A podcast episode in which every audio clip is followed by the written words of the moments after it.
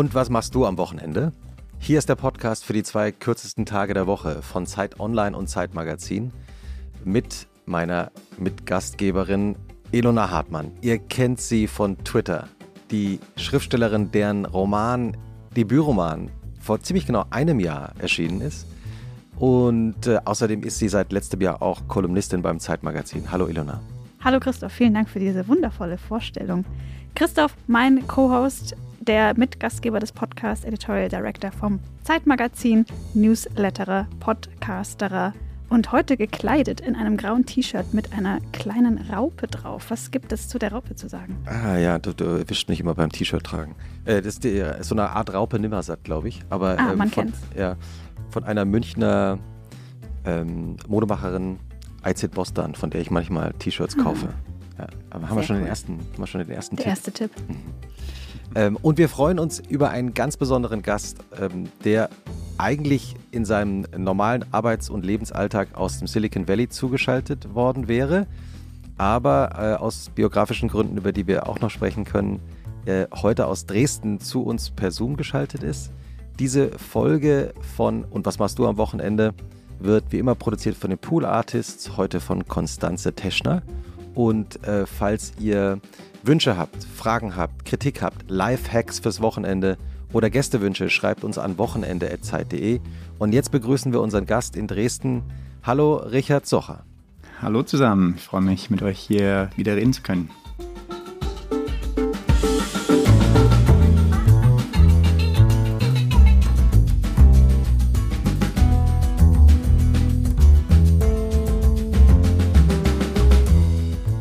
Ja, das müssen wir kurz erklären, glaube ich, wieder reden zu können, weil Richard war äh, zu Gast bei Alles gesagt, unserem ähm, äh, Podcast im vergangenen Jahr. Ähm, da haben wir über künstliche Intelligenz geredet, über Stunden verstanden, also ich zumindest überhaupt, um was es da eigentlich geht. Und ähm, damals ähm, hattest du kurz angedeutet, dass du an etwas arbeitest, worüber du noch nicht reden durftest. Ähm, das ist mittlerweile aber öffentlich. Ähm, kannst du kurz erklären, was du jetzt machst? Du warst lange der Chefwissenschaftler von Salesforce, von einem ganz großen äh, Tech-Unternehmen in den USA. Was machst du gerade? Ja, äh, momentan arbeite ich an einer neuen äh, Suchmaschine. Äh, wir arbeiten noch da an den Marketing-Slogans und so, aber es, äh, wir wollen äh, ein besseres Internet generieren für Menschen, das Internet besser zusammenzufassen, für alle bessere Privatsphäre haben, weniger oder keine Werbung äh, und so weiter. Ein besseres Internet. Also da fangen wir doch äh, auch in unserem Wochenend-Podcast an. Und wie immer hat sich die Schriftstellerin hier in der Runde, Ilona, überlegt, wie dein Wochenende so aussehen könnte. Sie hat knallhart recherchiert. Und ähm, diese Vorstellung deines Wochenendes von Ilona Hartmann hören wir jetzt. Ich nehme an, ihr habt äh, mit der Teilnahme in diesem Podcast alle die Cookies akzeptiert. Samstag, 8 Uhr 47. Die Schlaf-App hat errechnet, dass das heute genau die richtige Uhrzeit für Richard Socher ist, um aufzuwachen. Er nimmt den Finger aus der Steckdose und wirft einen Blick auf die Smartwatch. Sein körpereigener Akku steht bei 120 Prozent. Eine neuartige Technik, über die an dieser Stelle nicht gesprochen werden darf.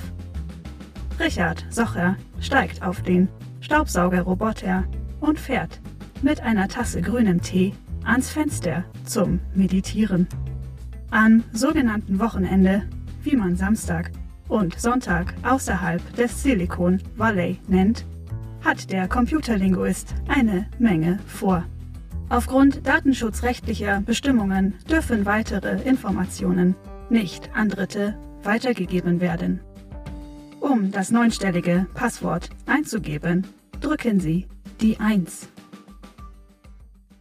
Man hat leider nicht gehört, wie ich die 1 gedrückt habe. Aber ich habe es gesehen. Ich habe ganz deutlich die 1 gedrückt.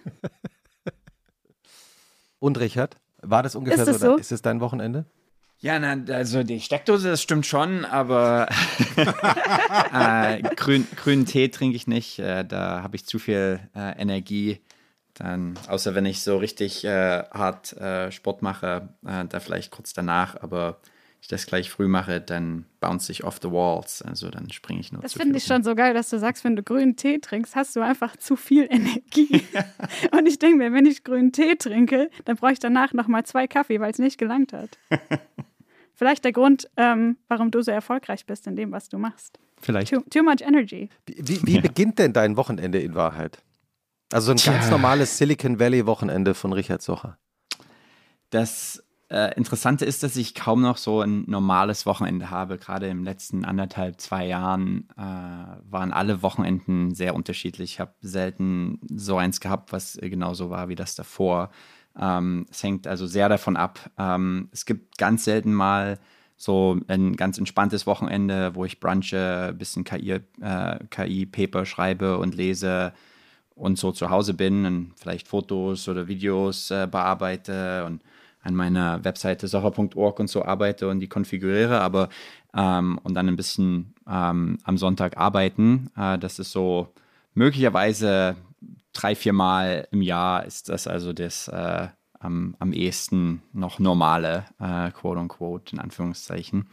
Ähm, aber ja, so richtig normal sind die Wochenenden nicht. Hier sind sehr viele unterschiedliche Sportarten mit drin und äh, unterschiedlich. Manchmal muss ich dann doch arbeiten und dann äh, ja, bin ich häufig, äh, versuche ich jetzt rauszugehen ähm, in die Natur am Wochenende. Währenddessen mein normales Wochenende in meinen ganzen 20ern war eigentlich nur arbeiten. Da hatte ich das ganze Konzept äh, aller fünf Tage mal zwei Tage frei nehmen, kannte ich nicht so richtig.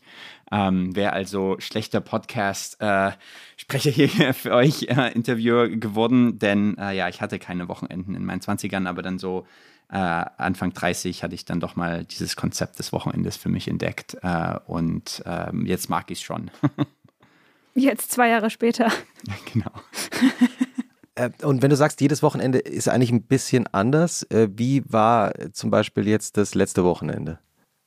Das letzte Wochenende war ich im Flieger und bin hier gerade nach Deutschland geflogen. Also auch ein nicht so normales. Nächstes Wochenende fliege ich in meinen einzigen äh, richtigen Urlaub nach Island ähm, zum Paramotorfliegen.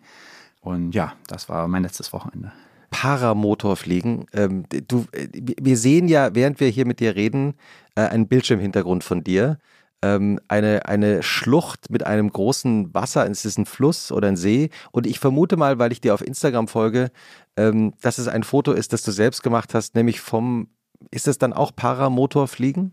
Genau, ja. Ich liebe auch die Fotografie und das Paramotorfliegen lässt sich super mit der Fotografie kombinieren. Also für alle, die das nicht wissen, ähm, äh, wenn man zum Beispiel Fallschirm springt, äh, dann springt man raus, äh, fällt kurz äh, und dann macht man einen Schirm auf, so einen Gleitschirm. Äh, wenn man den Gleitschirm größer macht, äh, kann man damit dann auch fliegen und wenn man Glück hat, sind so Thermiken, die einen hoch hochpushen äh, in die Luft und dann kann man äh, von einem Berg aus loslegen. Das nennt sich Paragliding. Äh, und äh, wenn man jetzt aber sagt, okay, ich will keinen Berg, ich will auch nicht diese turbulente Luft und äh, heiße Luft und Thermiken und so nutzen müssen, äh, dann kann man sich einen Propeller-Rucksack hinten draufsetzen und dann kann man auch von äh, einer flachen Erde in den USA, von vielen so kleinen Nebenstraßen oder Wiesen oder im Strand, äh, kann man einfach losrennen, sich zurücklehnen, äh, so einen kleinen Zweitakter-Motor ähm, äh, Gas geben und dann kann man äh, losfliegen. Und dann kann man so bis zu 4000 Meter oder so hochfliegen, aber man kann auch nur vier Meter hochfliegen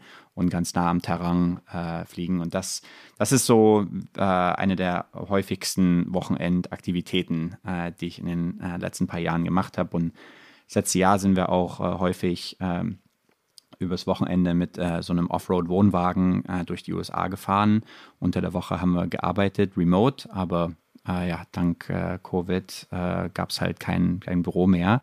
Und dementsprechend konnten wir überall arbeiten und haben dann versucht, die Wochenenden äh, immer schön in der Natur zu sein, wo es keinen Empfang gibt, äh, viel Natur, wenig Menschen äh, und viel Fliegen.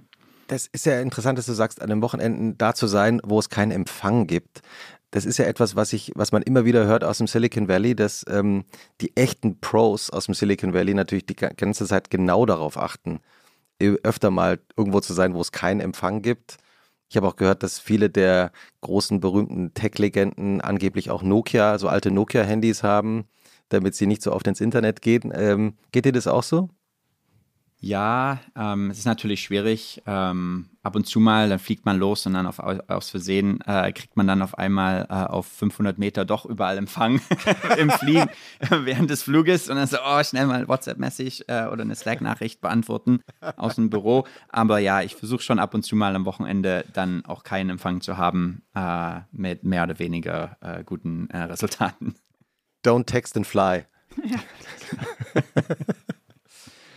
Äh, wir haben uns kurz bevor wir angefangen haben, hier aufzuzeichnen, ähm, wir sitzen hier in Berlin im Studio, Ilona und ich haben uns darüber unterhalten. Wir wollen natürlich von dir vor allem etwas wissen, nämlich die sogenannte Work-Life-Balance. Mhm. Wie macht man das als Gründer, als Start-up-Gründer?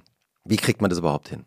Es ist schwierig. Ähm, ich muss jetzt auch sagen, äh, die letzten paar Jahre, äh, als ich in einer größeren Firma gearbeitet habe, äh, war ich besser mit meinen Wochenenden. Jetzt creept das auch schon so die Arbeit immer mehr in den, den Sonntag. Am Anfang war es nur am Abend mal so schnell sehen, okay, was geht die Woche, ein bisschen E-Mails abholen und jetzt äh, ist es schon äh, oft äh, der, der frühe Nachmittag, äh, wo man dann anfangen muss, die E-Mails äh, zu bearbeiten. Ähm, aber ich habe dann für mich auch festgestellt, äh, als der, der große Unterschied war für mich, als ich selber noch programmiert habe, viel in meinem Doktor und auch im ersten Startup, da war halt mein Output direkt korreliert äh, mit wie viele Stunden ich vor dem Rechner gesessen habe.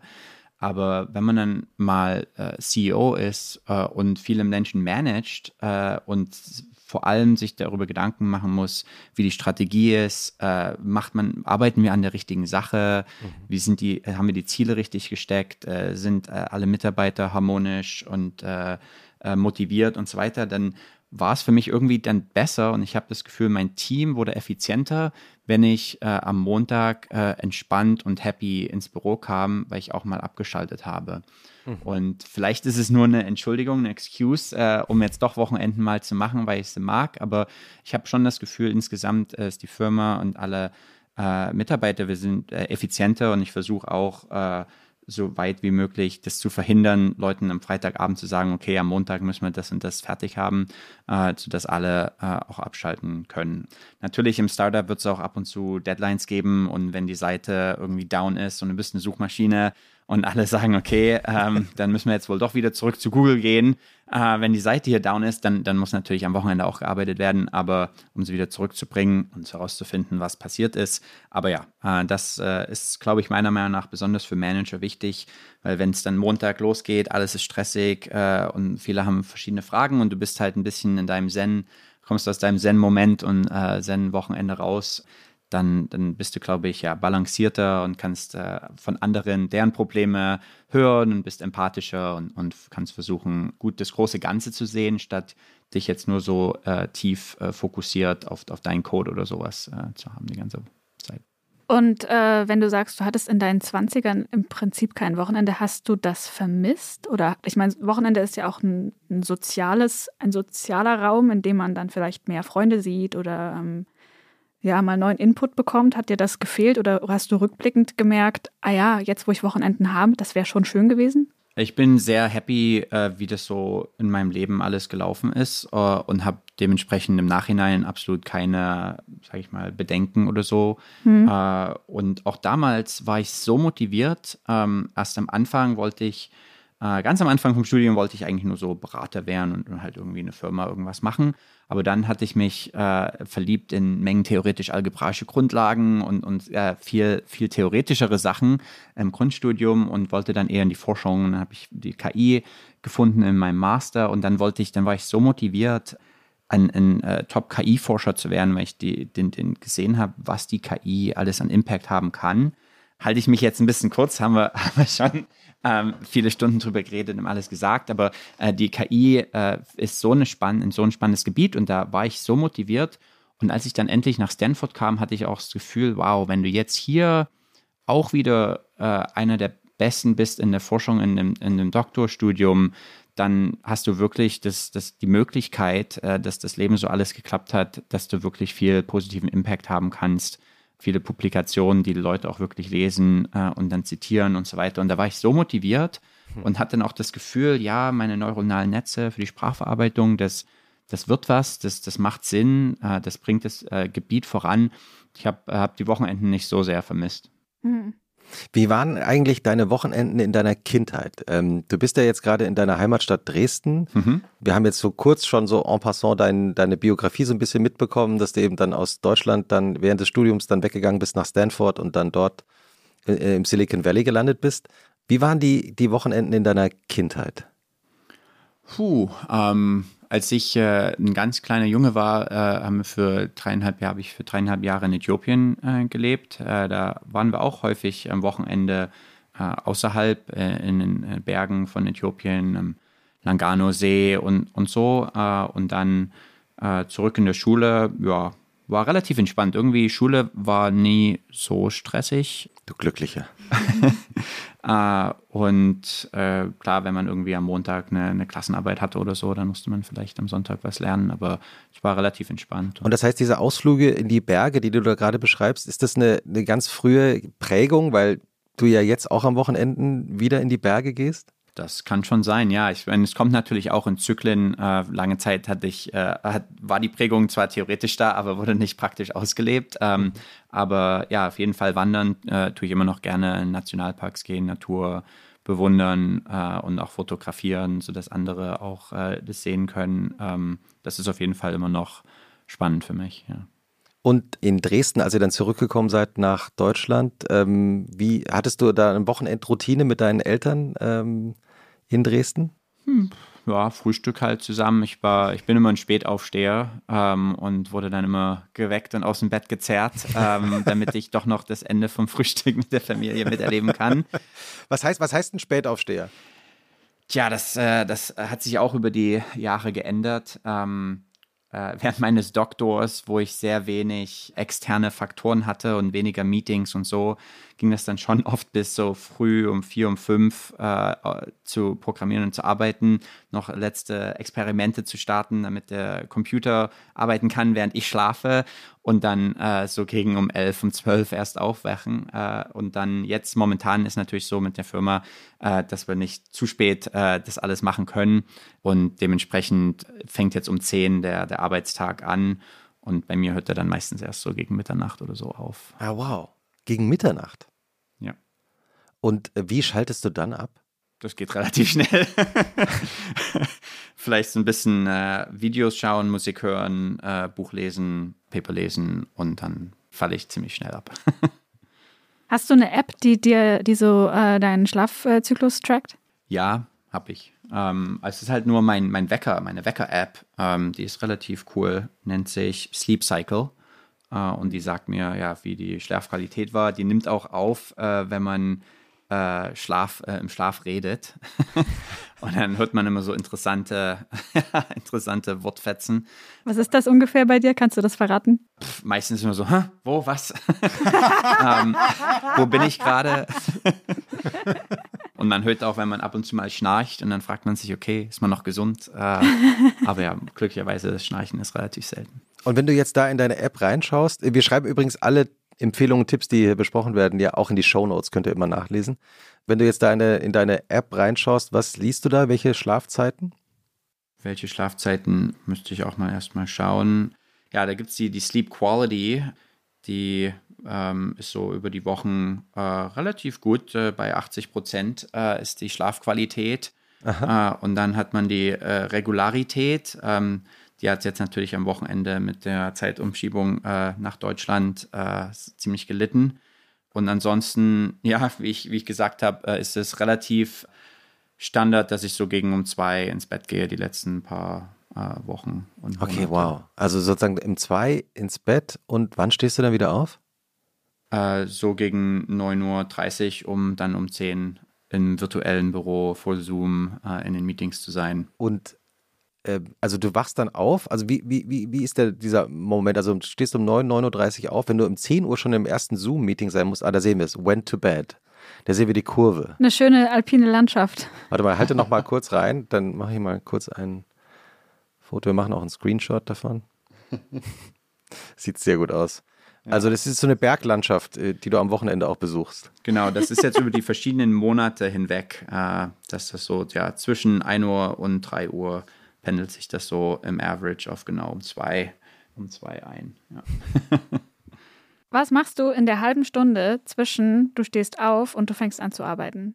Nichts viel Interessantes. Standard, kurz äh, vier Eier kochen, ähm, Spiegeleier äh, doppelt geflippt äh, und dann jetzt auch manchmal habe ich nicht mehr mal irgendwie dafür Zeit und werde ein bisschen fauler und äh, tu das Essen bestellen, so Breakfast Burritos oder so mit DoorDash. Das ist so eine Food Delivery App in den USA und Zähne putzen, und äh, anfangen, E-Mails zu beantworten, Slack-Messages. Äh, das ist, Slack ist so ein, äh, eine Software, wo man intern Messageboards hat, äh, Nachrichten gegeneinander verschicken kann, in Gruppierungen, über äh, Gruppen verschiedene Themen besprechen kann. Und das äh, nutzen wir mehr als E-Mails. Weil du auch gerade vorhin schon gesagt hast, virtuelles Büro. Ich meine, du hast jetzt eine, eine Firma gegründet im Lockdown. Habt ihr jemals in, im selben Büro gesessen? Äh, wir hatten zwei Offsites, wo wir während äh, jetzt vor ein paar Wochen äh, Corona sich ein bisschen entspannt hat, haben wir uns alle am Lake Tahoe getroffen in so einem kleinen Motel äh, mit einem Mini-Büro dran für eine Woche. Waren uns alle schon geimpft, aber davor es war ganz interessant. Wir hatten äh, im Sommer letzten Jahres die Firma gegründet und durften wegen Covid uns nicht innen drin treffen, nicht ins Büro. Wir hatten kein Büro, aber hätten auch keins mieten können. Äh, und dann haben wir uns draußen getroffen und dann fingen die Waldbrände an in Kalifornien. Mhm. Und dann war draußen äh, die Luft auch so schlecht und dann konnte man uns nicht mehr innen treffen, dann konnte man nicht mehr draußen treffen. Und dachte ich mir, da kann ich auch jetzt im Wohnwagen gehen und woanders hinfahren. Und dann gingen wir, wir hatten so gedacht, machen wir für, für so zwei, drei Wochen und dann schauen wir mal, ob die Waldbrände besser wurden. Na, die Waldbrände wurden nur schlimmer. Und dann hat sich das, äh, dann sind wir sechs Monate dann bis nach Idaho, Montana hochgefahren, Wyoming. Äh, irgendwann dann in Wyoming hatten wir dann endlich keinen Rauch mehr. Also es ging von Kalifornien mehrere Wahnsinn. Staaten weiter. Und ja, haben halt unter der Woche immer von, von 10 bis Mitternacht gearbeitet. Meine Verlobte ist auch super fleißig und ähm, wir sind da happy, äh, wenn wir halt effizient arbeiten können in Airbnbs oder Hotels. Und Freitag, sobald äh, Feierabend war, sind wir dann in den Wohnwagen, alles rum, rausgezogen aus dem Airbnb oder Hotel und äh, in die Natur. Das ist äh, das moderne Leben, Ilona, oder? Ich glaube, da brennt mir gerade ein neuronales Netz durch. Wie war das eigentlich, also nachdem ihr euch ja, also wie, wie viele Mitarbeiterinnen und Mitarbeiter habt, habt ihr gerade ungefähr, weißt du das? Äh, weiß ich, aber sagen wir momentan. Ah, ja, ist alles noch geheim. Ja. In wie vielen Slack-Channels bist du angemeldet? Zu vielen.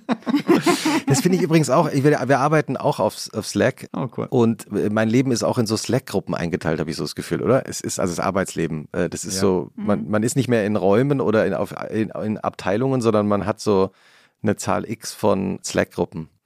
Wenn du jetzt aber, ich habe ja vorhin schon mal gefragt und ich habe deine Notizen gesehen, die du mitgebracht hast, denn wir in diesem Podcast ja immer auch über Tipps und Empfehlungen reden und Lifehacks. Was hast du für uns mitgebracht, Richard?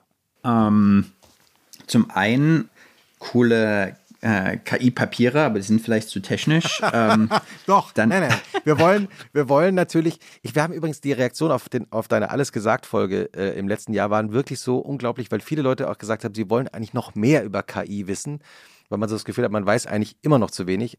Das heißt, wenn du jetzt hier ein cooles KI-Paper hast, mhm. drop it like it's hot. Eins, äh, wo ich jetzt, was ich gerade super spannend äh, fand, an dem wir jetzt eine Weile anderthalb Jahre, fast zwei Jahre gearbeitet haben, das kam jetzt vor zwei, drei Tagen raus, äh, ist äh, ProGen, äh, so ein Proteinmodell. Es gibt ja viele Sprachverarbeitungsmodelle und wir haben uns äh, gedacht, wie kann man Modelle, die das nächste Wort vorhersagen können in natürlicher Sprache, also was würde ich jetzt als nächstes sagen? Sagen, genau. Und dann mhm. hast du wahrscheinlich 95% Wahrscheinlichkeit, wird sagen als nächstes Wort kommen. Äh, und nur versuchen, das nächste Wort vorherzusagen, ist eine unglaublich geniale und simple Idee. Und wenn man darauf jetzt ein sehr, sehr großes neuronales Netz trainiert, dann kann das neuronale Netz auf einmal programmieren für dich. Es kann übersetzen für dich, weil du fragst, wie ist die Übersetzung von I love you ins Deutsche? Und dann kommt die nächsten paar Wörter, müssen dann die Übersetzung sein. Und das ist also eine ganz simple Idee. Und wenn man da ein riesengroßes neuronales Netz mit Milliarden von äh, Parametern drauf trainiert, kann es unglaublich viele coole Sachen machen. Es kann Artikel schreiben. Es kann, wenn du Schriftsteller bist und so, hm, hast ein bisschen äh, Schreibblockade, sagst, okay, mhm. schreib mir jetzt einfach so zwei, drei Paragraphen. Haben wir auch äh, ein Projekt gemacht äh, mit einem österreichischen äh, Bestseller-Schriftsteller. Clemens Setz, oder? Nee, war ein Spaß. Büchnerpreisträger ähm, dieses Jahr. Ja. ja. Okay. Aber Ähm, Ilona, anyway. hat, sehr, Ilona hat sehr aufmerksam gerade zugehört. Äh, weil ich, frage Ilona immer nach ihrem zweiten Roman. Oh. Und dann schaut sie mich immer sehr streng Die verbotene Frage. Hm, ja, sorry. Aber weil, weil, du, weil du gerade gesagt hast, ähm, I love you zu übersetzen, ne? das ist ja dann auch ein Unterschied im Deutschen, ob ich sage, ich hab dich lieb oder Das ich stimmt. liebe dich. Das stimmt. Und äh, das Interessante ist, dass die vielen äh, vorherigen äh, Übersetzungsmodelle äh, hatten nicht langen Kontext, aber dieses Modell und dieser äh, ist ein sogenanntes Language Modeling, äh, nicht so optimaler Begriff, weil Language Modeling sind so, ja, man modell- modelliert halt die gesamte Sprache, aber das ist ein ganz spezifischer Begriff, um halt nur das nächste Wort vorhersagen zu können mit hoher Wahrscheinlichkeit. Und diese Language Models haben wir jetzt auf äh, Proteine, die Sprache von also Aminosäure-Sequenzen angewendet. Proteine, Biologie äh, machen alles äh, im Körper, in der Medizin, das sind alles Proteine. Und jetzt haben wir es geschafft, die KI zu fragen, gib uns äh, ein bestimmtes Protein, ein Lysozyme zum Beispiel, das sind so antibakterielle Proteine, wie auch im Eiweiß und an vielen anderen Stellen äh, sinnvoll auch, äh, um gegen äh, Bakterien vorzugehen. Und das Modell hat dann also äh, so vor sich hin ein paar Proteine generiert. Und jetzt sind wir wirklich mit Partnern äh, hingegangen und haben gesagt, okay, wir werden die jetzt kreieren in Wet Lab äh, Labs. Also wirklich die in der echten Welt synthetisch diese Proteine zu generieren. Und das Krasse ist, dass die KI funktionsfähige und teilweise bessere Proteine generiert hat als die Natur, aber dafür nicht Milliarden Jahre Evolution brauchte, sondern das in ein paar Stunden machen konnte. Und da hat 2018 Francis Arnold den äh, Nobelpreis für Chemie gewonnen. Und die hat äh, sich Proteine genommen und dann einfach so zufällig ein paar Aminosäuren ausgewechselt. Und dann geschaut, okay, wir haben jetzt fünf äh, verschiedene Aminosäuren ausgewechselt. Wie funktionieren die? Und dann, okay, äh, dauert halt alles erstmal ein paar Stunden. Und dann nach einer Weile gesagt, okay, ja, hier, das hat jetzt besser funktioniert, als wir das zufällig ausgewechselt haben. Jetzt fangen wir mit dem an und tun nochmal zufällig ein paar Aminosäuren auswechseln. Und dann hat dann nach ein paar Monaten oder Jahren, hat sie wirklich neue Proteine generieren können, die äh, funktionsfähig waren. Und statt Jahre können wir das jetzt in Minuten machen und statt fünf oder so verschiedene Veränderungen zu machen und natürliche, die, die ihre generierten Proteine waren immer noch sehr, sehr nah dran an den natürlichen Naturproteinen. Unsere können mittlerweile 40, 50 Prozent komplett neue Sequenzen sein und trotzdem funktionsfähig und teilweise besser als die natürlichen. Dieses, diese Forschungsrichtung wird meiner Meinung nach die gesamte Medizin und, und Welt verändern warum? weil Proteine alles regulieren im Körper und äh, ganz viele Krankheiten basieren darauf, dass man nicht die richtigen Proteine hat zur richtigen Zeit, die nicht richtig funktionieren, Erbfehler in der DNA es gibt und so weiter. Viele Medizin, äh, man kann diese ganze Sache auch auf Covid äh, zum Beispiel anwenden. Jetzt Inwiefern? Nicht um Impfen, äh, weil man letztendlich äh, gibt es, äh, äh, wenn das äh, Covid-Virus SARS-CoV-2 ähm, in den Körper reinkommt, äh, geht das so an bestimmte äh, Spike-Proteine. Ich kann das leider nicht auf, auf Deutsch, die ganzen Wörter, weil ich das alles nur auf, okay, Englisch studiere. ja. Die Spike- und äh, ACE2, ACE2-Proteine. Und wenn man da zum Beispiel ein Protein generieren könnte, was sich an diese äh, Spike-Proteine bindet äh, von dem SARS-CoV-2-Virus, dann kann der Virus sich nicht mehr in die Zellen, äh, an die Zellen binden und dann nicht mehr sich äh, replizieren. Und wenn man, das Problem natürlich ist, es äh, geht, man kann ein Protein generieren, was sich stark an das SARS-CoV-2 bindet, aber dann vielleicht auch an alles andere im Körper und dann ist auch nicht hilfreich. Und wenn man jetzt also so ein Proteinmodellierungsapparat äh, hat, wie Progen jetzt scheinbar dann auch funktioniert, dann könnte man halt unglaublich viele solche Proteine generieren und sagen, wir wollen ein Protein, was sich stark an SARS-CoV-2 bindet, aber an nichts anderes. Und das sind, das wird alles revolutionieren, meiner Meinung nach. Okay, das ProGen Paper. Das ist unser erstes Paper im Podcast, das wir in die Shownotes aufnehmen. Ilona, Das habe ich leider nicht verstanden. Bitte wiederholen Sie Ihre Eingabe. dafür ist ja das Wochenende da, dass man das dann auch nochmal liest. Ne? Richard, wie Genau. hältst du das aus, so viel zu wissen? Ständig Kopfschmerzen, das kommt, tro- tropft immer so aus dem Ohr raus. Nein. Ist das, ist das ähm, der Grund, warum in Silicon Valley alle so microdosen? Weil es einfach richtig anstrengend und krass ist, wenn man einfach so viel weiß und kann und dauernd irgendwas Neues sieht und erfährt? Ich glaube, die, die Leute, ich, ich versuche äh, keine Sachen außer so Vitamine und so ein paar ähm, Supplements äh, zu nehmen. Äh, Welche Supplements nimmst du?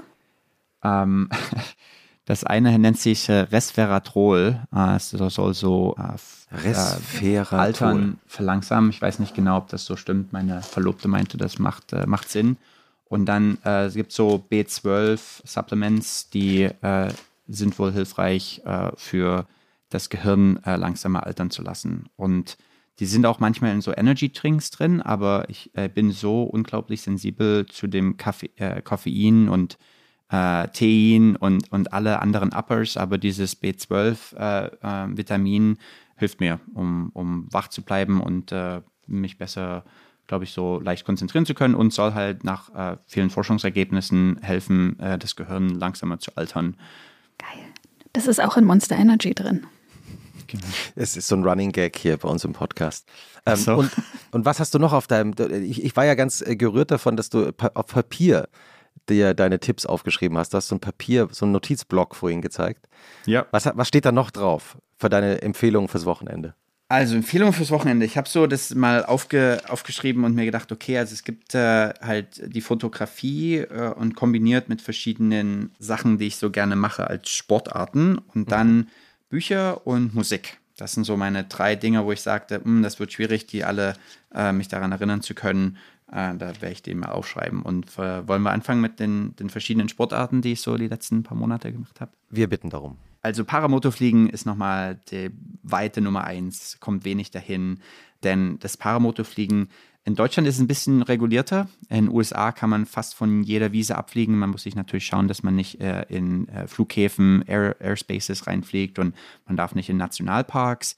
Aber der Default in den USA ist, dass man fliegen darf und dann werden die Restriktionen darauf gesetzt. Äh, und das ist unglaublich, man kann so leicht auf einmal in, einer, äh, in einem Radius äh, von relativ vielen Metern der einzige Mensch sein, der jemals da war in dieser, an dieser Stelle und sogar projiziert auf die Erdoberfläche wahrscheinlich an viele neue Stellen kommen, wenn man auf einmal so fliegen kann. Ähm, und das ist die billigste Art und Weise, äh, wirklich zu fliegen im Vergleich zu einem Flugzeug oder Hubschrauber, was unglaublich viel kostet und es lange dauert zum Trainieren jeder, der relativ fit ist, äh, auch meine Verlobte, die viel kleiner ist ähm, und äh, halt nicht so große Muskeln oder irgendwas hat, ähm, konnte auch nach zwei, drei Tagen äh, fliegen. Und wenn man ein bisschen fit ist und die Knie und der Rücken noch so in Ordnung sind, äh, dann kann eigentlich jeder in so einem Paramotor fliegen. Und es ist ein unglaublich äh, cooles Hobby für die Fotografie, die Videografie auch. Äh, Mache ich jetzt auch häufiger, ähm, so Videos zu editieren auf meinem YouTube-Channel. Richard äh, Sache Explore ist äh, Shameless Plug. Ähm, so heißt ja auch dein Instagram-Account. Richard fast Explore. Ja, genau, Richard, Richard underscore Explore, genau, ja. Unterstrich. Ähm, und das, also das Paramotoren ist unglaublich in den USA besonders. Es ist so viel Natur und es gibt die Nationalparks, da dürfen wir leider nicht so richtig drüber fliegen. Äh, aber auch neben den Nationalparks ist die Natur und die Felsformation und alles noch unglaublich. Ich habe hier so einen Hintergrund, da sind wir in Arizona äh, fliegen gewesen äh, und das einfach so zu erleben, die Natur und diese Felsformationen zu sehen und äh, die alte Geologie und die Geschichte. Ich bin immer noch irgendwie baff, dass das nicht, äh, dass das nicht viel mehr machen, äh, das Paramotorfliegen.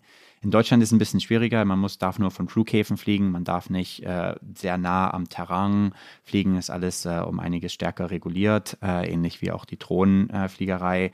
Aber man kann ja auch relativ schnell nach Frankreich oder Tschechien oder Polen fahren und dann dort äh, viel mehr, ähm, sage ich mal, Luftfreiheit genießen, um, um dort zu fliegen.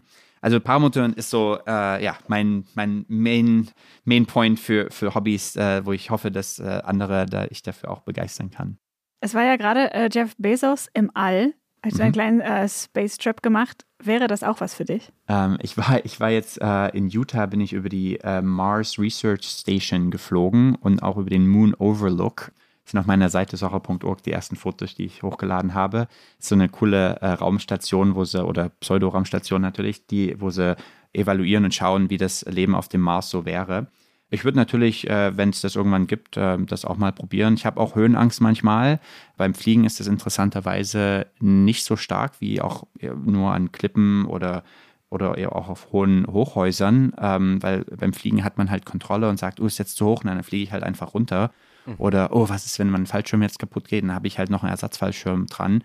Und so und irgendwie äh, ist es weniger stressig äh, mit der Höhenangst. Aber um die ganze Raumfahrtsache zu beschreiben, auf der einen Seite äh, verstehe ich schon, wenn, wenn manche Menschen sagen, ja, ähm, diese Milliardäre haben nichts zu tun, nichts Besseres zu tun, wollen nicht die Welt retten, sondern äh, machen das. Aber nun ist es natürlich so, dass die meisten Milliardäre einfach sich irgendwelche Schnulli-Mega-Yachten kaufen und äh, rumschippern im Mittelmeer. Und im Vergleich dazu ist es cool, wenn, wenn die wenigstens äh, was machen, was auch möglicherweise sinnvoll sein kann, um, um die Menschheit voranzubringen äh, mit der Raumfahrt. Und am Anfang haben vielleicht auch Leute gesagt, ah, die Wright Brothers oder äh, Segelflieger, die ersten, ist Schnulli für Reiche, was, was bringt das für uns? Und jetzt hat man Ryanair und fliegt für 30 Euro nach London. Und äh, ich meine, so ähnlich kann man sich das auch vorstellen, wenn Raumflugzeuge besser funktionieren. Man könnte einfach hoch und dann vielleicht im Weltraum mit 50.000 km/h irgendwo dann auf der auf die Welt äh, woanders hinfliegen, wird vielleicht auch cool, aber es ist natürlich so, wie viele Technologien am Anfang sind sie übelst teuer und dann irgendwann, äh, wenn es äh, Sinn macht für andere, wird es immer billiger. Ähm, und so insofern hoffe ich mal, dass äh, die Raumfahrt nicht nur noch eine Sache ist von Militärs, sondern irgendwann dann auch äh, zivil mehr genutzt werden kann. Ich bin so gespannt auf deine Sportart Nummer zwei. Sportart Nummer zwei ist, äh, ist noch so halb Paramotor, nämlich Hike and Fly. Äh, weil das Problem beim Paramotor ist, da hat man 50 Meter Sprinten ähm, mit einem äh, großen Rucksack und dann äh, sitzt man aber nur noch so für anderthalb Stunden in einem Sofasessel und macht halt seine Arme nach oben und das ist dann vielleicht so ein bisschen an den Schultern ein Workout, aber nicht so richtig Aktivität. Und das Hike and Fly, da hat man einen kleinen Rucksack äh, und wandert hoch auf einen Berg und statt dann runter zu wandern, was nicht so gut für die Knie ist, fliegt man halt runter mit ja. einem Gleitschirm, mit einem Paraglider. Und da hat man dann halt richtig gut Workout, weil man bringt so ein paar extra Kilo noch mit äh, auf dem Rücken und sieht die Natur, ist noch, noch viel leiser alles, äh, keine Motorgeräusche und das Hike and Fly macht auch sehr viel Spaß. Nummer drei ist Fahrradfahren. Habe ich, ich jahrelang das gemacht. Das kennen wir. Das, end, endlich mal was, wo man mitreden kann. Genau, ähm, das habe ich jahrelang Downhill Mountainbiking gemacht, so mit krassen Drops, aber das ist jetzt ein bisschen zu stressig äh, und auch scary, weil man sich da doch leichter häufig verletzt oder äh, hinfällt und wäre ich jetzt auch ein bisschen zu alt für, deswegen mache ich jetzt eher so Cross-Country ähm, so normale kleine Single-Track-Sachen äh, äh, im Wald. Und das war auch so mein einziges Hobby, was meine 20er halbwegs überlebt hat, wo ich so alle paar Wochen mal äh, ein paar Stunden äh, an einem Wochenende dann doch mal so ein, zwei Stunden rumgefahren bin und dann wieder zurück ins Büro bin oder ins Lab. Ja, also Fahrradfahren. Äh, dann das vierte wird wieder nicht so häufig sein. Und zwar habe ich äh, so ein äh, Jet Surfboard. Das ist ein motorisiertes Surfboard, äh, mit dem man so 50 km/h auf dem Wasser fahren kann wie halt, es ist wie ein Surfboard, aber hat halt so einen kleinen Motor drin. Das Gibt's war aber nicht dieses Surfboard, auf dem Mark Zuckerberg gerade unterwegs war. Der hatte ein Foilboard, äh, da ja. ist man also über dem Wasser. Aber ich persönlich äh, mag das mehr, ähm, auf dem Wasser drauf zu sein. Da kann man so ein bisschen splashen und ganz scharfe Kurven nehmen und man gleitet nicht nur so vor sich hin. Äh, das ist zwar am Anfang cool, aber wird dann irgendwie schneller alt. Äh, und man muss auch, muss es in tieferen Gewässern machen. Während so ein Jetsurfboot kann man auch auf Flüssen fahren. Und mhm. äh, es gibt neue elektrische, die sind noch äh, leiser und äh, haben halt keinen Schadstoff mehr, äh, der rauskommt, äh, als die Zweitakter. Und das macht sehr viel Spaß. Und dann gibt es auch ganz viele Seen und Flüsse hier, ähm, wo man das machen kann. Das ist so Nummer vier. Dann ähnlich habe ich so ein kleines elektrisches Motorrad. Das hat auch sehr viel Spaß gemacht. Das nennt sich Sir Ron, S-U-R-R-O-N. Und das ist ziemlich interessant, weil das ist aus China und es ist eine komplette No-Name-Marke. Aber die haben sich jetzt mittlerweile in den USA mehr und mehr durchgesetzt als das beste elektrische Motorrad. Mhm. Und das ist eine interessante Veränderung, weil am Anfang viele Sachen, ah, Made in China hat immer so einen schlechten Ruf, alles nur äh, Fake und so weiter. Aber dieses, das ist jetzt so ein Beispiel, wie das die neue Technologien, Riesenbatterien und, und so jetzt halt aus China kommen und hochqualitativ sind. Äh, und das Ding macht super viel Spaß. Ist auch so ein bisschen unser Emergency Rescue Vehicle gewesen, äh, wenn wir einmal äh, mit unserem Offroad-Wohnwagen saßen wir fest im Sand und äh, hatten die Winde, konnte nicht, sich an nichts winden, weil es überall nur Sand war und so kleine Büsche. Und dann bin, auf, bin ich aufs elektrische Motorrad und habe äh, andere Leute gefunden, dort in der Wüste im Süden von Kalifornien, dessen Truck wir dann als Anker nutzen konnten. Naja, das ist so also das elektrische Motorrad, war eine, eine kleine Seitenstory aus einem Wochenende. Ja, ja. Ich meine, ich, ich, ich habe so das Gefühl, man könnte eigentlich den ganzen Podcast nur über die verschiedenen Sportarten machen. Wie, wie, viele Sportarten hast du noch vorbereitet? Vier. Vier okay. gibt es noch, die relativ okay. häufig kommen. Ich wusste ähm, dass noch was kommen würde.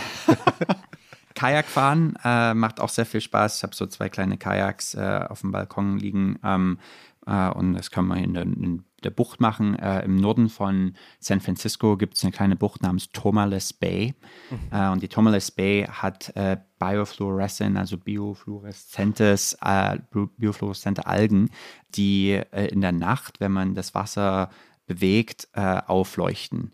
Mhm. Und das ist eine ziemlich magische Sache, da mit seinem Kajak von der einen Seite der Bucht zur anderen äh, in der Nacht zu fahren und, und die Algen sehen, wie diese äh, ja, biofluoreszieren und, und so weiter. Also Kajakfahren auf Flüssen und Seen und auch so äh, sicheren Teilen vom Meer und Buchten äh, macht sehr viel Spaß. Äh, Tauchen ähm, auch häufig gibt es im äh, Süden von Kalifornien. Das kalifornische Meerwasser ist immer relativ kalt, also man muss da sich schon ziemlich tief einpacken ähm, weil es besonders in der Tiefe noch kälter wird. Äh, aber Tauchen macht sehr viel Spaß. Es ist auch eine Variante, halt die Natur zu sehen und beobachten und interessante Sachen zu finden. Aber ich muss sagen, die meisten dieser anderen Hobbys, die mache ich so ein, zwei Mal und ja. dann sage ich, okay, das muss ich jetzt nicht nochmal für ein paar Monate machen. Und Tauchen ist auch so eine Sache, das macht Spaß, so aller zwei, drei Monate mal, aber muss ich jetzt nicht jedes Wochenende machen im Vergleich zum Paramotorfliegen. Das äh, Nummer sieben äh, ist Wandern, besonders in den US-Nationalparks. Also da ähm, habe ich auch eine Liste auf meiner Webseite von den verschiedenen Nationalparks und eine Karte, dass man irgendwie das planen kann, wenn man doch mal zwei, drei Wochen hat oder so, äh, um in die USA zu kommen zum Reisen. Das Nationalpark-Label bekommt man nicht ohne alles. Also da muss man schon äh, ein ziemlich einzigartige und spektakuläre epische Natur sehen, um dieses Nationalpark-Label zu bekommen. Zion und gibt es Petrified Forest National Park, wo dieses versteinerte Holz überall rumliegt in großen Massen und Carlsbad Caverns, Riesenhöhlen und es ist unglaublich, was die USA naturmäßig äh, zu bieten haben. Es ist schwierig in irgendeinem anderen Land. Äh, es gibt unglaublich große Sanddünen, 600 Meter hohe Sanddünen, auf die man 600 Meter? Ja, der Great Sand Dunes Nationalpark im Süden von Colorado hat die größten äh, Sanddünen äh, der, der USA und so weiter. Da gibt es äh, White Sands Nationalpark, hat so Gips, ganz weißen Gipssand äh, und das sieht aus wie, wie im Film und so weiter. Also es ist äh, Death Valley Nationalpark ist super cool. Da habe ich jetzt auch in der Nähe so eine kleine Burg gekauft. Ähm, eine kleine Burg? Ja. Was, was, was, was gibt es da für kleine Burgen? Ähm, da hat so ein krasser Typ, ähm, der ist jetzt schon 75, äh, hat 15 Jahre lang äh, eine Burg gebaut in äh, Esmeralda County im Osten vom Death Valley Nationalpark. Das machen wir gerade in einem Airbnb, dass andere sich das auch äh, erleben können und anschauen können. Und ja, äh, der hat die also komplett im Nirgendwo 30 Minuten bis zum nächsten zwei, drei Häusersiedlungen, eine Stunde äh, weit weg von der nächsten 5000 Mann Dorf äh, und zweieinhalb Stunden von Las Vegas entfernt. Äh, so eine Burg. Naja, anyway, Wandern, super, Nationalpark, super. Und das letzte ist nur so ein bisschen Kitesurfen üben. Bin immer noch nicht sehr gut drin, äh, habe jetzt gerade angefangen. Kitesurfen, also wo man so lange Leinen hat und dann äh, so ähnlich wie ein Paraglider ist und ein, äh, ein, Board, auf dem man steht, ein Brett, auf dem man steht und dann versucht, äh, im Wind äh, und so hin und her zu fahren. Aber ich habe ich hab, ich hab eine kurze Frage. Wie schafft man es, ein Start-up zu gründen und all diese Sportarten in irgendeiner Art und Weise regelmäßig zu machen? Nun habe ich das Startup ja erst vor neun Monaten gegründet und die ganzen Sportarten habe ich die letzten paar Jahre gemacht. ich werde mal schauen. Ich hoffe, ich hoffe, in, äh, wenn wir uns in zwei, drei Jahren nochmal unterhalten, dass ich immer noch äh, so viele Sachen machen kann. Aber ja, man muss halt, also ich arbeite halt von zehn bis Mitternacht oder länger äh, und ja eben, deswegen frage ich ja. am Tag in der Woche. Ja. Ja. Und Freitagabend, dann schauen wir, okay, was können wir jetzt am Wochenende machen? Hm. Ist einfacher, wenn man unterwegs eh schon ist mit dem Wohnwagen, dann fährt man halt äh, in, in die Mitte vom Nirgendwo und organisiert dann, findet dann was. Ähm, Und ja, wir versuchen halt schon Samstag dann rauszugehen und, und was zu machen und was zu unternehmen. Hast du ja doch ein ganz schön dann auf eine Art geregeltes Wochenende, also auf eine andere Art geregelt, aber doch, ja, muss Ja. man sich dann doch äh, äh, einhalten. Ich habe jetzt auch noch eine Frage. Wie findest du zum Beispiel die sächsische Schweiz? Super schön. Ja, war, nicht, war ich jetzt auch erst äh, vor anderthalb Jahren oder so, war ich das letzte Mal hier oder vor zwei Jahren war es jetzt schon. Ähm, und ja, gehe ich auch gerne hin und wandern. Hast du einen Lieblingsort da? Eine Lieblingsstelle? Schloss Lieblingsstrecke? Königstein. Königstein ist schon ziemlich episch. Da Hört ihr das Gegend. auch? Es ist lustig, dass du fragst. Ich habe gerade gesehen, dass äh, Zirkelstein zu Verkauf äh, steht. ähm, aber Und, über, und wohl- überlegst du? Hast du kurz, hast du kurz mal aber überlegt? Ich, ja, ist interessant. Ich habe es kurz mal angeschaut, aber das äh, Problem ist, dass der, es ist halt alles Land äh, und Forst und alle dürfen rein. Du darfst äh, keinen Zaun, nichts machen und äh, es ist halt so komplett für alle zugänglich. Äh, und dann ist die Frage, warum, warum musst du den dann kaufen, wenn du eh nichts drauf machen kannst und alle anderen auch rein können und äh, bringt das eigentlich nichts. Den gehört dir dann halt, aber mach, ändert sich eigentlich nichts daran, außer dass du dann die, ganzen, die ganze Forstwirtschaft selber noch bezahlen musst. Ähm, und dementsprechend ist es vielleicht besser, wenn der Staat den einfach irgendwie zurückkauft oder so, ich weiß es nicht. Ähm, aber ja, war mal interessant, äh, sich das zu überlegen. Und äh, wir haben noch Musik und äh, Bücher von dir. genau. Was wollt ihr als erstes machen? Musik. Musik, alright. In der Musik äh, muss ich auch sagen, gibt es sehr selten so, oder ich habe nicht nur noch das Gleiche, was ich immer höre, äh, sondern es kommt halt sehr stark auf die, den Gemütszustand, den Mood äh, an. Der Haupt, äh, der größte Teil ist so relativ entspannte, chillige Musik. Oh, Und in, also das Nummer eins. Äh, der zweite wird äh, interessante, harte Musik sein und der dritte so ein bisschen äh, eine Mischung aus beiden. Ähm, also die erste sind so alternative Rock-Sachen. Äh, mein absoluter Lieblingsmusiker ist John Frusciante. Äh, das ist der, Der Gitarrist der Red Hot Chili Peppers. Sauber, genau. Der hat einige äh, Soloalben auch rausgebracht. To Record Only Water for 10 Days war sein erstes Album.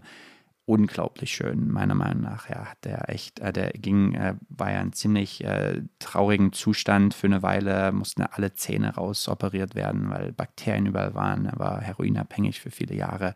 Und dann kam der aus diesem Abyss raus und, und hat einfach unglaublich noch bessere Musik gemacht danach. Also es ist äh, ja atemberaubend. Ähm, Shadows Collide with People, super Alben. Und nachdem ich festgestellt habe, äh, wer er ist und seine Soloalben angehört habe, habe ich auch gemerkt, ja, sein Einfluss ist die Essenz von dem, was ich von auch den Red Hot Chili Peppers so mag. Also John Frusciante, super. Äh, natürlich auch die Red Hot Chili Peppers, weil ja, mit denen er auch viel macht. Ähm, eine Band, die jetzt nicht mehr so aktiv ist, äh, sind die Eels, E-E-L-S, die Eels, Ah, ja. Auch schön. alle, ja. Climbing Up to the Moon äh, und so unglaublich schöne Songs. Und dann, äh, es gibt so verschiedene Phasen. Äh, hatte natürlich auch mal, wie, wie viele andere, eine Beatles-Phase und fand die Stones doof. Jetzt fand ich die Stones dann doch besser wieder nach einer Weile und bin jetzt äh, da eher entspannt.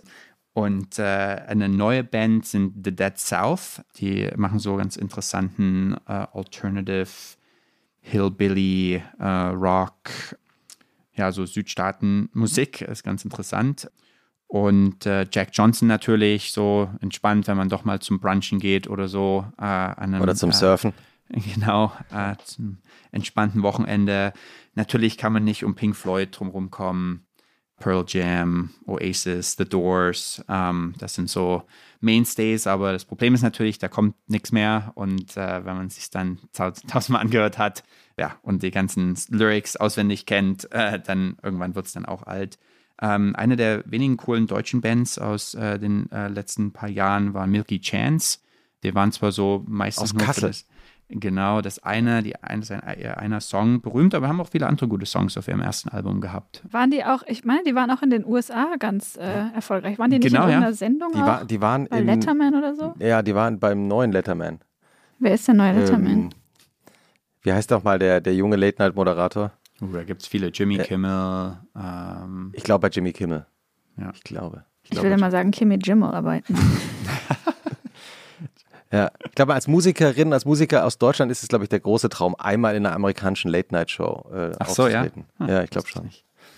Dann, you know, Dave Matthews Band, äh, äh, weiß man dann, dass ich auch etwas älter bin. Die hatten ihre Hochzeiten jetzt äh, auch schon lange nicht mehr, aber mag ich trotzdem. Janis Joplin, Catherine Williams. Catherine Williams ist so auch jetzt schon mh, fast über anderthalb Jahrzehnte oder so. Äh, ihr erstes Album alt, aber sehr, sehr schön, sehr entspannte Musik. Das sind so die, die Top-Musiker für in der Chill, Chill Mood, äh, entspannte Und Zeit. wo, wie hat deine musikalische Sozialisierung stattgefunden? Weil da waren jetzt auch viele Sachen dabei. Das ist mehr so, ich würde sagen, Musik aus unserer Elterngeneration. Wie hat sich das, also also kommt das wirklich von deinen Eltern oder wie hast du das entdeckt? Mein, mein Vati will, liebt auf jeden Fall die Stones. Äh, und da war ich leider als Jugendlicher, hatte, wollte zu den Stones-Konzerten. Ich so, Stones sind doof, Beatles sind viel besser. Ich hatte Paul McCartney live gesehen in Leipzig, das war super cool.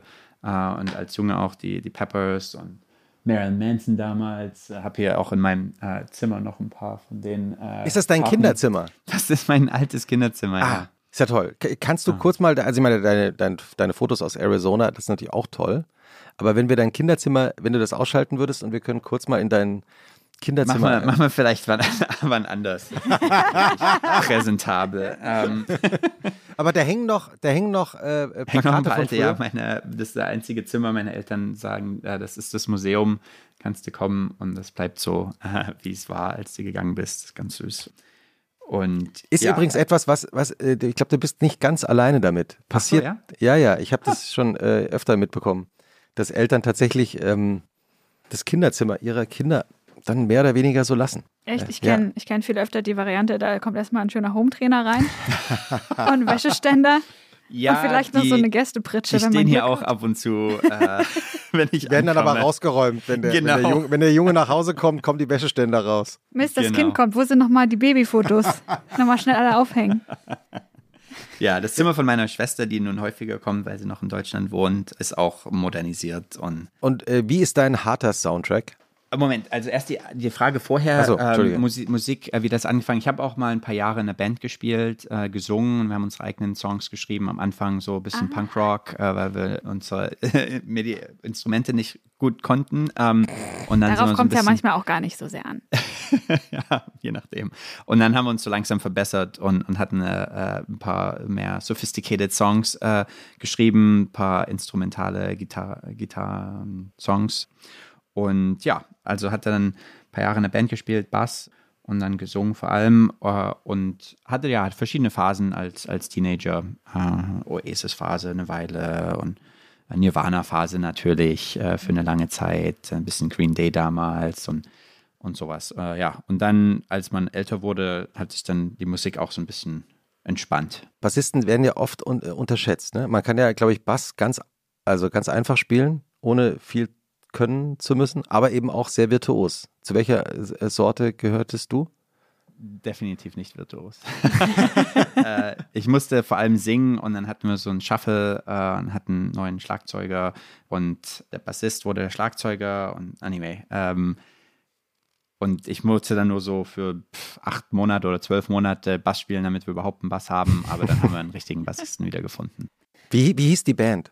Wir hießen erst die Kekse und haben uns dann aber umbenannt auf äh, Gradually Dazzled. Nach einem, äh, nach einem Gedicht Kekse, love it. ja, Ich möchte, an Emily der Stelle, Dickinson. achso, ich, sorry, ich möchte an der Stelle noch ähm, Spiel Bass von International Music äh, empfehlen. Das ist eine Hymne für alle Leute, die Bass Ah, spielen oder nie Bass gespielt haben, aber den Bass fühlen. Ich glaube, Bass ist auch vor allem so ein, entweder fühlst du es oder nicht. Hm. Emotionale. Frage. Kommt in die Shownotes. Spiel Bass. So, und jetzt aber zu deiner harten Phase. Jetzt die harte Phase, das hat, äh, war vor allem eine Phase, die hilfreich war, wenn es spät nachts ist. Äh, es hat in meinem Doktor angefangen. Äh, es ist spät nachts. Äh, du musst noch oder willst noch äh, ein Experiment implementieren, damit das, äh, damit die KI über Nacht trainiert und du aufwachst und wieder Resultate hast. Aber es funktioniert nicht, ist noch ein Bug im Code und du musst jetzt aber da durch und du willst jetzt, du brauchst jetzt Energie, kannst aber leider nicht Kaffee trinken, weil dann kannst du gar nicht mehr schlafen die restliche Nacht. und Man kennt's. äh, dann verkrampfe ich auch so im Nacken und Sehenscheinentzündung wird schlimmer äh, und so weiter, wenn ich da Kaffee trinke und viel programmiere. Und da war, habe ich dann eine Phase bekommen, die sich so zusammenfasst als Epic, Symphonic, Melodic, Folk, Orchestral, Power Metal. Ich glaube, das ist ein neues äh, Genre jetzt bei Spotify. Das sind so also ganz viele unterschiedliche Sub-Genres äh, von dem Power Metal.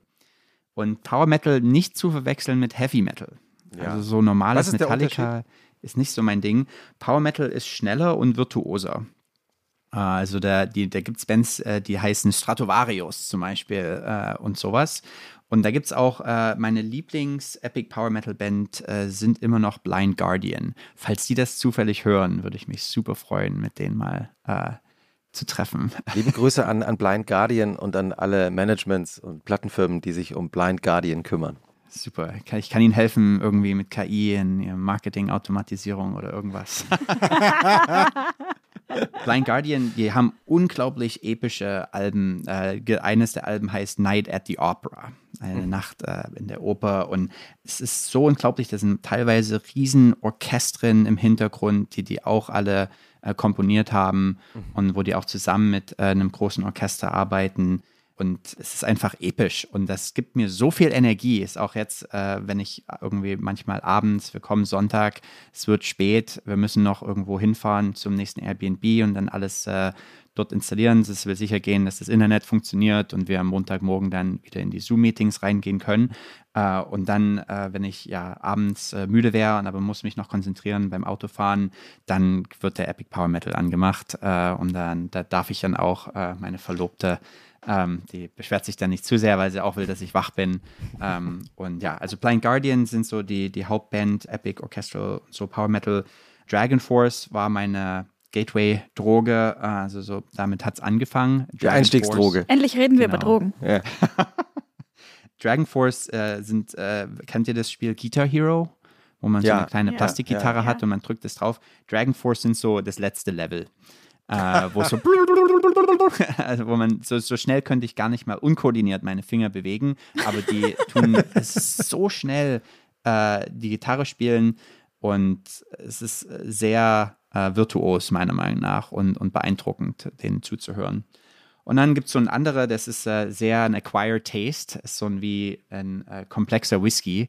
Äh, da fängt man nicht an am Anfang, wenn man Alkohol trinkt, ist vielleicht ein Bier, Wein oder was besser. Und erst nach vielen Jahren äh, gutiert man dann so, so einen leckeren 21 Jahre alten Whisky. Das ist äh, Winter Sun. Ähm, der hat, äh, ist ein Solo-Künstler, der hat alles in dem Album selber aufgenommen und dann äh, übereinander gelegt, äh, digital. Und er hat, tut aber auch ab und zu mal so grölen, so "Ugh". und das, das fand ich am Anfang super nervig und konnte es gar nicht hören. Aber der tut es nur so ab und zu mal machen und hat auch normale clean äh, Gesang und ist auch unglaublich episch und meiner Meinung nach sehr gut komponiert. Und dann äh, der Folk äh, Power Metal kommt so rein bei Elvin King und äh, Ah, ja. einer Ja. äh, anderen Band namens Kopi Klaani, ähm, so Northern äh, Scandinavian Folk Metal.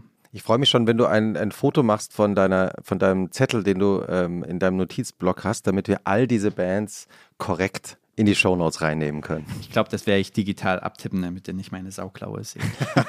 da hatte ich schon in der Schule Probleme. Da ich immer Ah ja? schlechtere Noten bekommen, weil das jedes O und jedes A sehen gleich aus. Und hat meine Englischlehrerin mir erstmal jedes O und A angestrichen und dann hatte ich dann irgendwie doch eine Dreier, obwohl alles eigentlich richtig war. Und meiner Meinung nach das ganz offensichtlich war, welch, welches ein O und A ist. Liebe Grüße an, an Lehrerinnen und Lehrer, die zu strenge Noten geben wegen solcher Sachen. Das, das ist schrecklich. Ne? Ich habe auch mal einen Deutschlehrer gehabt, der hat mir mal eine 3 Plus gegeben äh, als erzieherische Maßnahme. Also hat er es mir auch wirklich erklärt. einfach so. Ja, er meinte, du musst die, konzentrier dich ein bisschen besser im Unterricht und so weiter, dann bekommst du auch wieder eine 2. Schrecklich sowas. Ja, Pädagogen.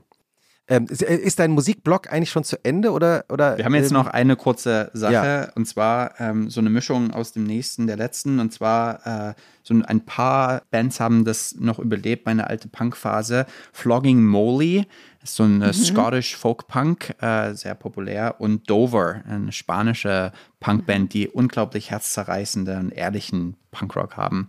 Und dann die letzte, die dritte äh, Phase ist, wenn es auch äh, wir viel Energie haben wollen beim Autofahren, aber es ist noch nicht so spät und meine Verlobte will auch mit zuhören und nicht versuchen, das nur auszu, äh, schalten im Hintergrund. Äh, und dann höre ich jetzt mittlerweile auch so ein bisschen elektronische Musik. Äh, das war für mich jahrelang gar nichts. Ich wollte, fand das einfach nicht richtig Kunst und so weiter. Und dann habe ich äh, bei Burning Man so ein bisschen äh, EDM äh, und elektronische Musik gehört. Das ist ein Festival, muss man dazu sagen. Genau, vielleicht. Burning Man Genau. ist ein interessantes Festival. Passiert so, äh, ist eine Woche lang äh, in der Wüste im Nordosten äh, von Kalifornien.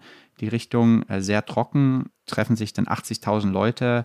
Alle müssen selber organisieren, dass sie genug zu essen und zu trinken haben da in der Wüste für eine Woche. Also viele Wohnwagen sind da und Zelte und dann ja abends ist halt viel Musik und tagsüber viele äh, Kunst, äh, viel Kunst, vor allem Skulpturen, unglaublich coole, riesig große äh, Skulpturen, auf viele darf man auch raufklettern. Äh, manchmal so nach der Hälfte von Burning Man wird es dann abgeschlossen, manche, weil einer runtergefallen ist. Äh, und also es ist halt ja, äh, freies, freies Leben da. Ähm, und es ist eine ganz interessante Variante, sich manchmal ähm, die, die Gesellschaft äh, anders äh, vorzustellen.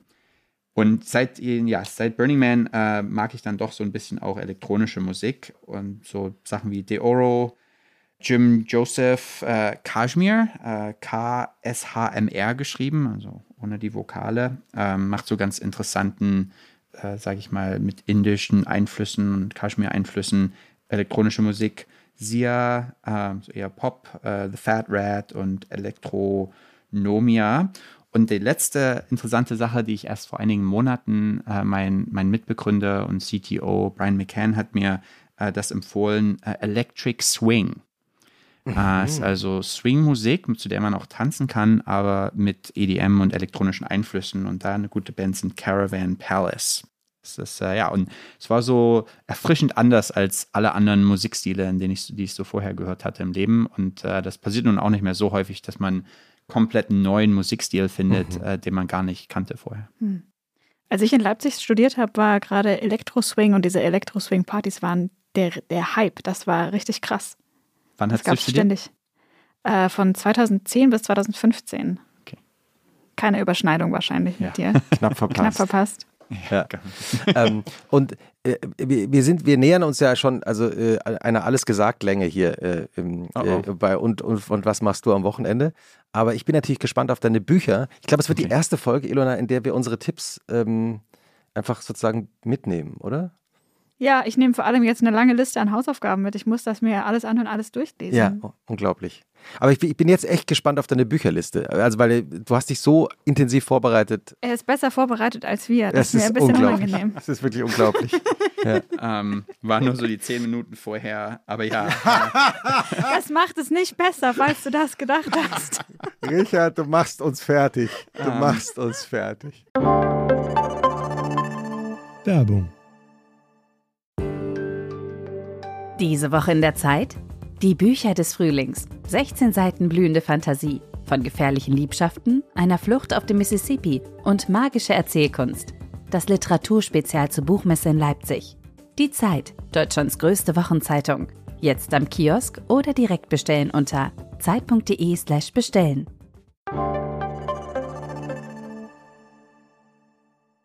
Okay, also meine, meine äh, letzten drei Bücher ähm, oder Buchempfehlungen. Wenn man ein spannendes Mathebuch lesen will, würde ich äh, Convex Optimization empfehlen äh, von Boyd und Vandenberg. Ähm, Im Vergleich zu vielen anderen Mathebüchern, ich sehe, ihr lacht alle, aber es ist echt so gut geschrieben.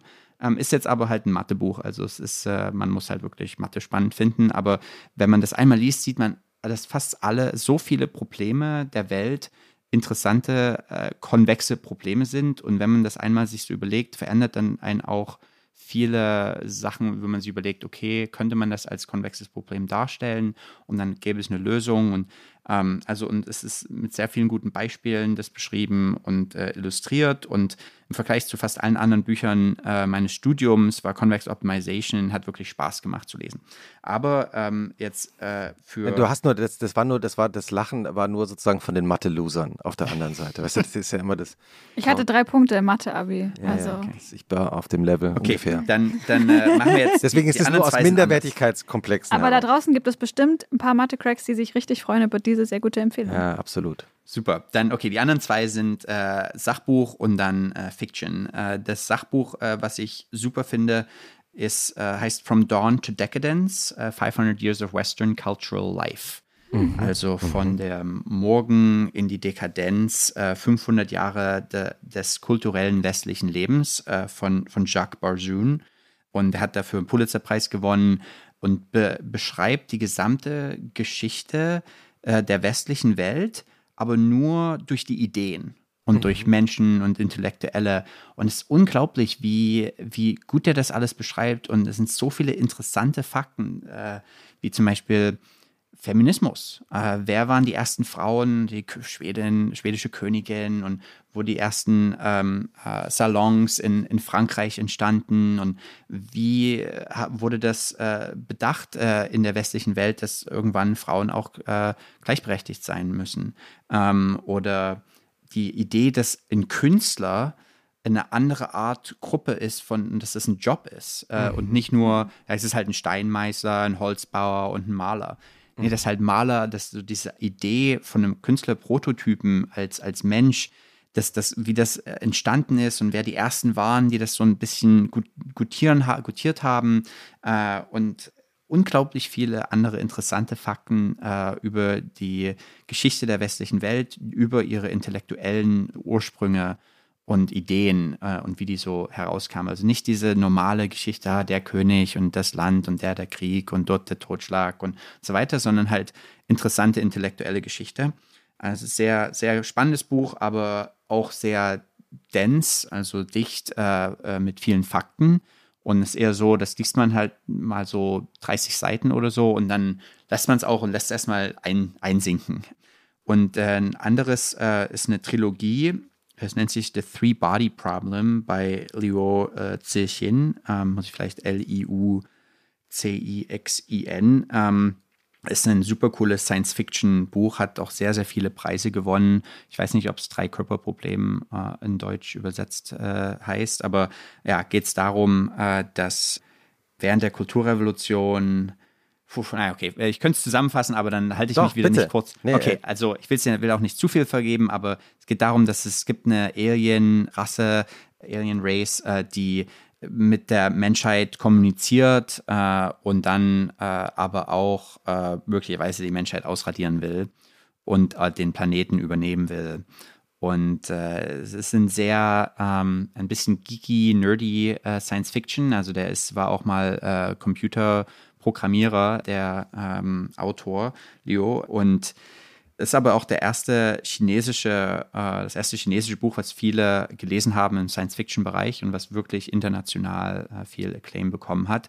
Und ja, sehr spannend, viel Technikbeschreibung und, und, man überlegt sich dann schon so, okay, ja, wie, wie überlegt äh, sich die Menschheit, sage ich mal, das technologische Vorankommen? Mhm. Und das ist natürlich äh, für ein, ein sag ich mal, äh, Recovering AI äh, Researcher, also so wie mich äh, auch ganz interessant, wie die KI damit geht und auch die Physik und es sind viele interessante Sachen und äh, häufig, meine Verlobte und ich haben das beide gleichzeitig gelesen und ich so, oh, ich bestimmt kommt jetzt irgendwie das als nächstes und dann kam genau das als nächstes. Also ich hatte das Gefühl, ich war, wir waren da sehr äh, verknüpft in unseren Gedanken mit diesem Autor. Ihr, ihr wart schon eure eigene KI. Genau, mein Language-Modell, äh, was die nächsten Sachen äh, vorhersagen können, war sehr aligned äh, mit, seinem, mit seinen Ideen. Ja, das sind so meine drei letzten momentanen Bücher. Also du hast, ich würde mal sagen, fünf oder sechs Mal deine Verlobte erwähnt. Deswegen habe ich jetzt eigentlich nur eine Frage zum Schluss, die man einfach stellen muss. Wann heiratet ihr? Tja, ähm, hoffentlich so äh, im Frühling nächsten Jahres, äh, wenn die Eltern in die USA kommen können, äh, wenn so ein Bauprojekt fertig ist. Und, und wird es dann auf einem elektronischen Motorrad stattfinden oder einem Motorglider oder. Das wäre natürlich cool, wenn wir in den Altar reinfliegen und dann können wir mal schauen, ob wir das organisieren. wir haben äh, immer eine Frage zum Schluss, Ilona. Was findest du schlimmer? Sonntagnachmittag, Abend oder den Montagmorgen? So Sunday Blues, Sunday Scaries versus Monday Morning Blues. Sonntagabend, äh, weil dann weiß man, jetzt ist es zu Ende, während, weil Montag geht es dann einfach los und dann ist man drin und dann ja. geht es halt geht's weiter. Ja. Und hast du einen Trick, wie du den Sonntagabend besser verbringst? Äh, leider werden meine Sonntagabende, wie am Anfang kurz erwähnt, immer mehr nur Vorbereitung und Arbeiten für die Woche, sodass äh, ja, ich wahrscheinlich keinen guten Tipps habe dafür. Einfach schon am Sonntag anfangen zu arbeiten, dann ist der Montag nicht so schlimm. Ja, vielleicht deswegen. ich weiß eh schon, was dann passiert am Ja, Montag. nochmal kurz in die Shownotes gehen von Richard Socher, weil da gibt es so viel, was man jetzt sich anhören kann, nachmachen kann, lesen kann. Ja. Also es war eine ganz besondere Folge. Ähm, wir, wir bedanken uns auch, dass du dir Zeit genommen hast. Du bist da auf kurzem Familienbesuch in Dresden und äh, ich hoffe, dass du äh, dann wieder gut zum Gleiten zurückkommst nach äh, in Silicon Valley. Äh, Richard, vielen Dank, dass du zu Gast warst Vielen herzlichen Dank. Vielen Dank für die Einladung und eure Zeit. und schönes Wochenende. Euch auch. Tschüss. Tschüss.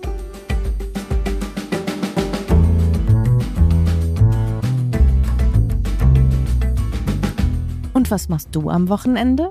Ist ein Podcast von Zeitmagazin und Zeit Online, produziert von Pool Artists.